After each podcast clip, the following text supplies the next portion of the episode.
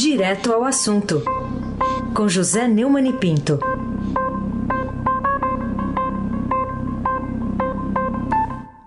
Oi, Neumani, bom dia. Bom dia. Heisen Abac, Carolina Ercolim. Bom dia. Almirante Nelson e o seu pedalinho. Bárbara Guerra, Afrânio Vanderlei, Clã Bonfim, Emanuel, Alice e Isadora. Dia, melhor ouvinte.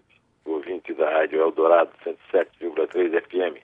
Aí se abaque o craque. Começando aqui o nosso, nossos temas com um título aqui na primeira página do Estadão. Governo passa verba do Bolsa Família para publicidade.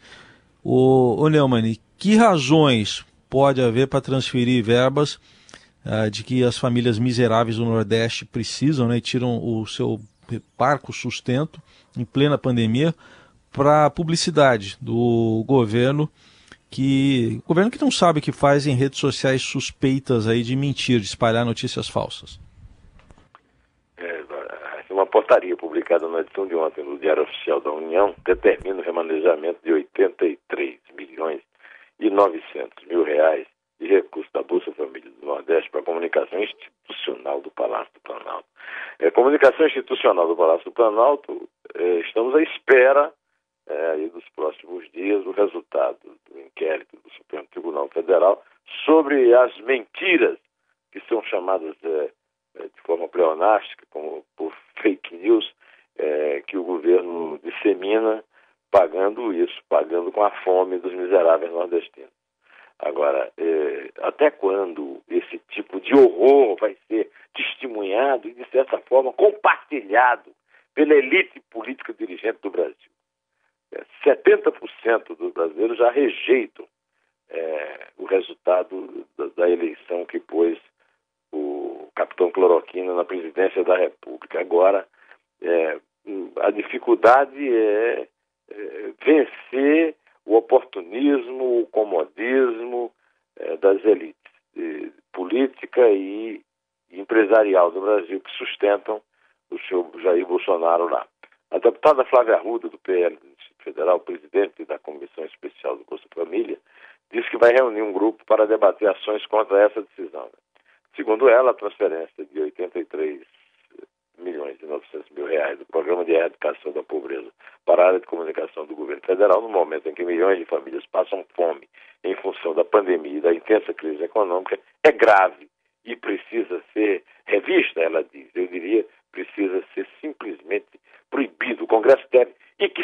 E que se dane o Augusto Aras, que vem com aquela conversa imbecil de que o artigo 142, da, o cara não sabe nem ler, da Constituição fala em a possibilidade das Forças Armadas intervirem para evitar que um poder interfira, interfira no outro. É, é uma vergonha. O Brasil é uma vergonha mundial, Carolina Ercolim. Tintim por tintim. Então falemos dos números, já que o Brasil passou a Itália, já é o terceiro país com mais mortes por Covid-19. Enquanto isso, o governo né, não tem talvez ainda a correta dimensão do que isso possa representar, até para o futuro do país, né?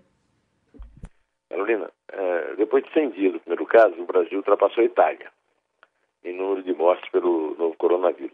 São 1.473 novos óbitos em 24 horas notificado. Não se sabe qual é a subnotificação. Um novo recorde diário. O país atingiu a marca 34.021 vidas perdidas pela Covid-19. Terceiro em número de mortes, segundo o ranking da Universidade Johns Hopkins. Segundo lugar está o Reino Unido e primeiro lugar os Estados Unidos. Né? A, a Itália, era o terceiro, é, tem 33.689 óbitos. Agora, é, esse número, o Ministério da Saúde escondeu até 10 horas da noite para fugir dos jornais, dos telejornais. Aconteceu ontem, mas não acontecerá hoje, porque o Jornal Nacional é, montou um esquema de somar.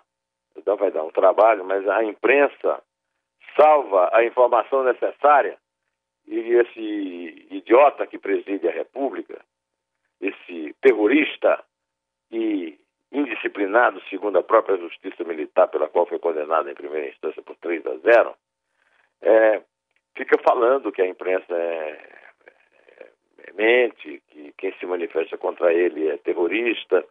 Uh, eu quero lembrar que o ministro da Saúde, o general Eduardo Prançoeiro, um pançudo, uh, não compareceu à entrevista coletiva. Além de pançudo, o general que é corajoso para puxar o saco do chefe em manifestações golpistas, mostra-se covarde. O ministro da Saúde é covarde. Covarde porque não enfrenta a realidade da própria incompetência. É como dizia o Napoleão Bonaparte, um grande guerreiro ao contrário dele. Intendente, vem atrás, vem lá na rabeira da tropa. Aí se abaque o craque. É só para registrar que com o Mandetta era 5 da tarde a divulgação, com o Nelson Taixa 7 da noite, agora é até meia-noite é hoje. O Neumann, vamos falar aqui também sobre uma decisão que vem lá do Comitê da Câmara dos Estados Unidos, que se opõe a acordo comercial com o Brasil. É um título aqui na, do portal do Estadão. E o que, que você diz dessa notícia aí, nesse momento aí de pandemia, né, de dificuldade na recuperação da economia brasileira? Isso é para a família com GLI, a família é, miliciana Bolsonaro, aprender que países têm interesse no tema histórico, é, essas, esse servilismo babão dos Estados Unidos adotado pela política externa do Brasil resulta nisso. Né?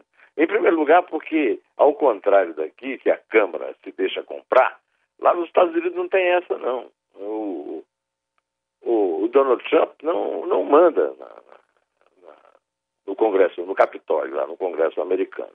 Então, a maioria dos parlamentares democratas se diz contrária a qualquer tipo de pacto comercial com o governo de Jair Bolsonaro. Numa ação inédita contra o Brasil, que barra qualquer pretensão de ampliar acordos né, é, comerciais com os Estados Unidos, 24 deputados democratas da Comissão de Orçamento e Tributos, que é a chamada Ways and Means, da Câmara dos Deputados dos Estados Unidos, informaram uh, anteontem ao escritório comercial da Casa Branca que tem fortes objeções a busca de qualquer acordo comercial ou expansão de parcerias comerciais com o Brasil. É, o, é aquela história que nós estamos virando um país infectado com problemas graves de comércio no momento em que nós dependemos cada vez mais desse comércio externo para poder recuperar a economia depois da pandemia, dependendo muito do agronegócio que está sendo seriamente prejudicado, apesar de ter um excelente ministro da Agricultura, Tereza Cristina. Carolina Corim, tintim por tintim. Bom, ainda nessa toada, então, a gente teve a notícia de que o parlamento holandês votou contra a ratificação do acordo Mercosul-União Europeia, né? Mais um, um, um sintoma de, do comportamento do, do, governo brasileiro em relação a, ao combate à pandemia. Que outras repercussões ainda pode ter é, esse comportamento do, do governo? É, enquanto esse governo permanecer, ele vai sofrer esse tipo de retaliação. E quem paga somos nós, claro. Afinal, fomos nós que elegemos. Né? A maioria dos brasileiros elegeu um governo legítimo e, e, e, e no qual não se toca porque o Congresso é, foi comprado é, nessa negociação centrão é, Bolsonaro. É, a questão ambiental relacionada à agricultura no Bloco Sul-Americano foi o argumento central para o voto da maioria dos deputados do parlamento holandês que aprovou é, anteontem também em moção contra a ratificação do acordo comercial do Mercosul com a União Europeia. Né? Quase um ano depois da assinatura do acordo de livre comércio entre os blocos, ele não foi ratificado e a moção adotada pelo parlamento da Holanda foi apresentada pelos ecologistas do Partido pelos Animais, um grupo verde europeu, e pede ao governo que se oponha ao tratado nas instâncias europeias. Eu espero ainda muito, muitas más notícias é, ah, e não adianta o general Pansudo ser covarde, se esconder, ao contrário de quando se pendurou na, na, na, barra da, da, da, calça do chefe, daí participar de, de manifestações fascistas e golpistas. Ficar escondendo a notícia, porque a notícia é, eles, para poder impedir a notícia, eles vão ter que fechar os meios de comunicação, censurar com uma ditadura. E isso ainda não, não puderam fazer. E espero que não façam única resistência hoje do Supremo Tribunal Federal, que deve ser lembrada e, e, e aplaudida aqui. Uhum. Aí se abaque o craque. E você lembra que em 74 não tinha notícia, né, da epidemia de, de meningite, né? Não Cobri tinha. essa epidemia de meningite aqui na Secretaria de Saúde do, do Estado de São Paulo, mas a, a notícia não saía, era, era Não saía, é isso. Ô Neumann, queria que você trouxesse agora para o nosso ouvinte um pouco aí do artigo que está na página 2 do Estadão hoje, do, do Flávio Tavares, escritor Flávio Tavares, intitulado O Fantasma Sempre Presente e Atual. É, o Flávio, que é um colega que eu respeito muito, sou amigo dele, hoje atualmente ele está em Porto Alegre, é, mas ele morou muito tempo no México e, e, e depois na Argentina, onde foi correspondente do Estadão, é, foi depois editorialista, colega nosso aqui no Estadão. Escreveu um artigo brilhante, como sempre, com tudo que ele escreve, o Ernesto Sábato, grande escritor argentino, já disse que ele era o Dostoiévski brasileiro, é, por causa do livro dele sobre a, a, prisão e a tortura na ditadura militar, né? é, escreveu esse artigo, né? O Fantasma Sempre Presente e Atual. E escreveu assim, naquele estilo dele, né? Direto e elegante. Nunca houve no Brasil algo tão despudurado. Nem sequer em 1964, quando se pregava a, a derrubada do governo para preservar a democracia mas em seguida se instalou a ditadura. Hoje não se trata de opção política entre ditadura e democracia, dualismo inaceitável, pois não se escolhe entre o bem e o mal, mas de posição moral e ética. O, o Flávio conclui o brilhante artigo dele, é, dizendo que em 2018 o Bolsonaro usou os novos instrumentos das chamadas redes sociais e chefiou uma rebelião popular que levou à presidência da República, sem jamais definir o que sua rebeldia significava. Ao contrário, sempre silenciou. Sob a alegação de que estava sob cuidados médicos devido à facada que sofreu, não participou sequer dos debates com seu adversário no segundo turno. Foi de falta um rebelde sem causa. Esse simulacro que domina a política é ainda um dos requisitos herdados dos 21 anos da ditadura implantada em 64. Ali era tudo simulação. Vivemos, ele conclui, já há 35 anos sobre a democracia, mas não nos libertamos por inteiro do fantasma principal da ditadura, ainda presente e atual, e eu concordo e assino embaixo, se eu escrevesse tão bem quanto o Flávio escreve. Carolina Ercolim, tintim por tintim.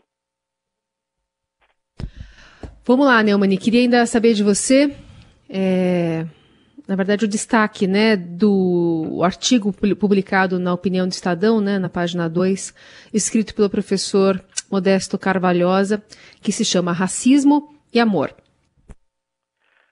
O professor Modesto Carvalhosa é outro ídolo meu, grande jurista, professor da USP, e sempre me conduz pelas sendas é, ásperas do direito. Né?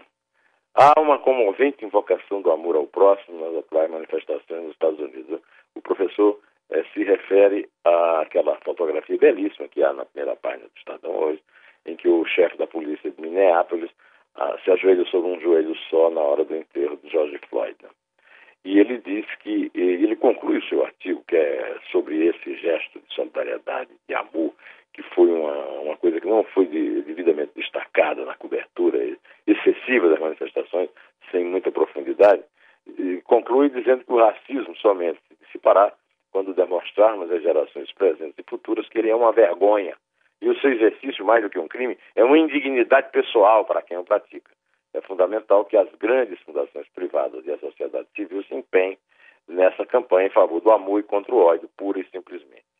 E não vemos dizer que o Brasil não é um país racista. A Isabel e eu ontem choramos quando vimos a notícia da morte de Miguel Otávio, de 5 anos, filho de Mirtes, empregada doméstica de uma senhora chamada Sari. É, a, a, empregada foi passear com o seu cachorro e a mulher não permitiu que ela levasse junto o Miguel Otávio, de 5 anos. O menino ficou desesperado, sem a mãe, começou a chorar. Essa senhora que estava fazendo a unha se levantou, foi ao elevador, a, apertou o nono andar e botou o menino dentro do elevador. Ela matou o menino lá no elevador, ela sabia que não tinha proteção, o menino caiu do nono andar e morreu. Essa senhora é casada com um canalha chamado Sérgio Acker, prefeito de Tamandaré, do Partido Socialista brasileiro, socialista esse cara, e pagou 20 mil de fiança e conseguiu, inclusive, o Estadão dessa notícia hoje na primeira página, mas não dava o nome da mulher porque não foi divulgado. Mas o meu amigo, meu querido amigo, grande blogueiro pernambucano, que não tem medo de nada. O Magno Martins no, no, no blog dele é, é, os nomes de essa, dessa infâmia que mostra que o Brasil, por 20 mil de fiança, custa o cadáver de um menino negro abandonado pela, é, pela desumanidade, pela insensibilidade e pela insensatez de uma mulher de político. Ontem também foi um dia para chorar, porque hoje está na primeira página, da, na capa da, do postal do Estadão, uma foto meu querido amigo Fabrício, ao lado do pai, Mário Tatini, é, que morreu também ontem, causas naturais.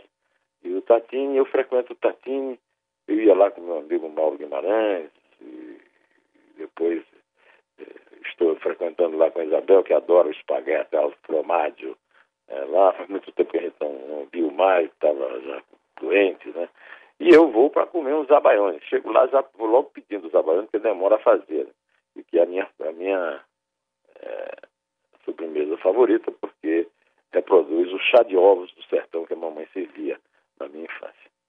É, ao menino Miguel Otávio e ao meu querido velhinho Mário Tatini, eu dedico esse programa de hoje emocionado, desejando um feliz fim de semana para vocês todos.